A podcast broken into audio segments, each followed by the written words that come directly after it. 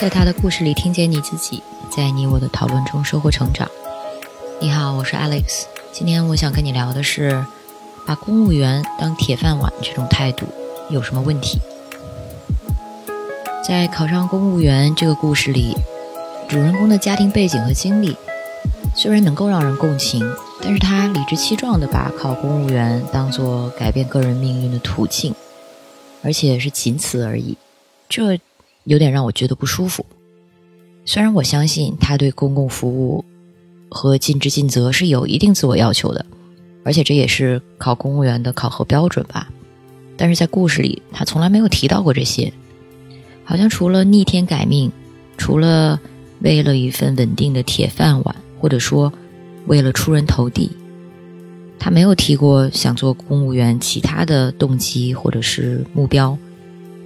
所以，他想做公务员的话，真的是想服务于人民吗？那如果他只是为了所谓的吃皇粮，像他在故事中可能开玩笑的提到的那样，那么他得到了这份铁饭碗之后，又真的会尽心的为人民服务吗？那在故事的结尾，反正逆天改命他都已经做到了，那反正在这样的一份公差上。无论薪水还是职位，对于一个普通人来说没有太多上升空间。那么，对于这个故事的主人公来说，还有任何努力工作或者尽心尽力为人民服务的动力吗？那如果他做不到这些，却占据着一个公务员的位置，占用着国家的财政供养、人民的税收，那这不就是官僚主义的体现吗？听完这个故事之后，我还特地去查了一下公务员的定义。那百度上是这么说的：公务员全称为国家公务员，是各国负责统筹管理经济社会秩序和国家公共资源，维护国家法律规定，贯彻执行相关义务的公职人员。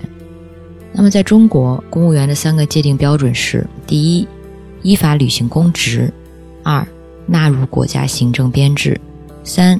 由国家财政负担工资、福利、养老金等等，而公务员的英文翻译是 civil servant，字面意义上其实就是人民公仆。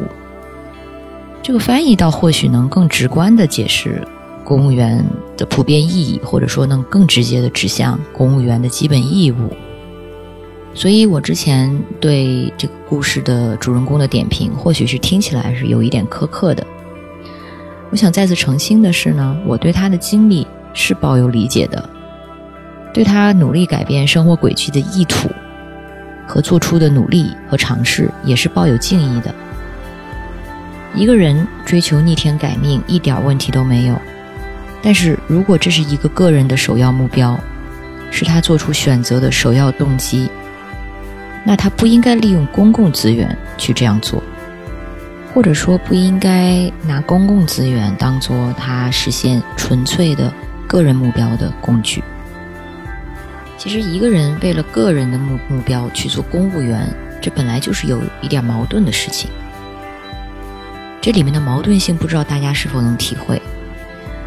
一个人为了自己的利益，去做了一个可能恰恰要求是要最无私、最利他、最有公共道德感。和服务自觉的行业，这不是很矛盾、很讽刺吗？而且这两点在目的性上是根本冲突的。我还很好奇的就是，在故事的主人公去参加公务员面试的时候，是不是需要面对这个问题？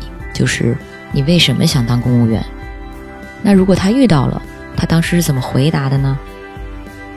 如果他当时的回答是逆天改命。他说：“我的想当公务员就是为了改变自己的命运。如果他真的这么说了，那肯定是考不上的。